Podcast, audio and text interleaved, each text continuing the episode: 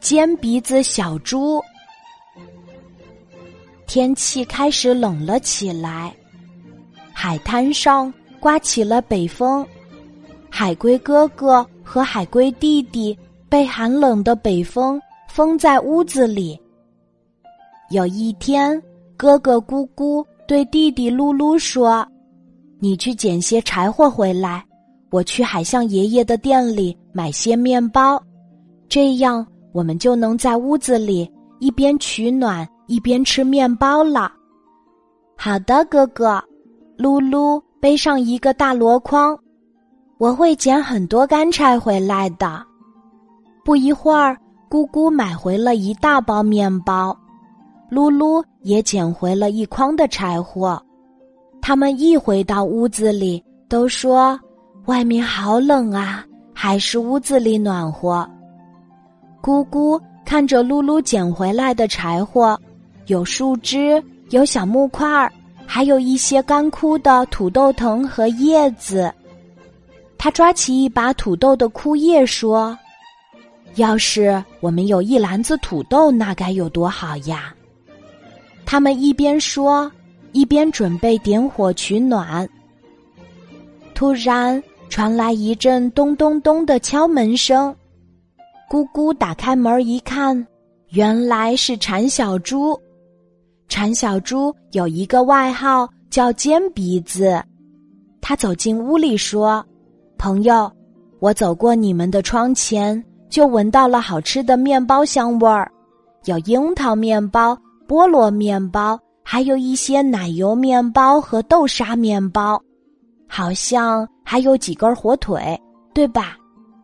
兄弟俩对馋小猪的鼻子尖早有耳闻，没想到真的这么厉害呢。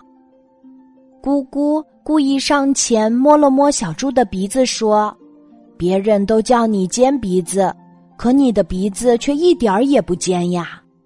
小猪笑了笑说：“并不是我的鼻子长得尖，而是我的鼻子很灵敏，什么味道只要一闻就知道了。”海龟兄弟故作怀疑的说：“我们可不相信。那埋在土里的土豆，你也能闻出来吗？”小猪拍了拍胸脯说：“行啊，那我们就带你到海边找土豆吧。”兄弟俩迫不及待地说。他们三个来到海边的土豆地，小猪这里闻闻，那里闻闻，找到了很多土豆。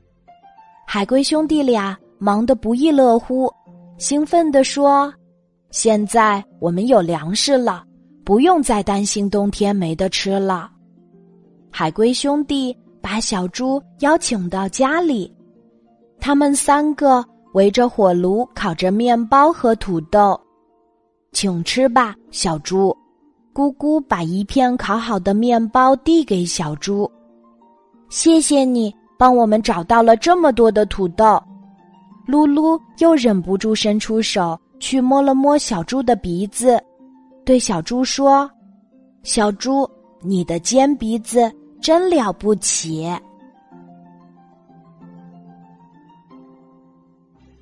今天的故事就讲到这里，记得在喜马拉雅 APP 搜索“晚安妈妈”，每天晚上八点，我都会在喜马拉雅等你，小宝贝，睡吧，晚安。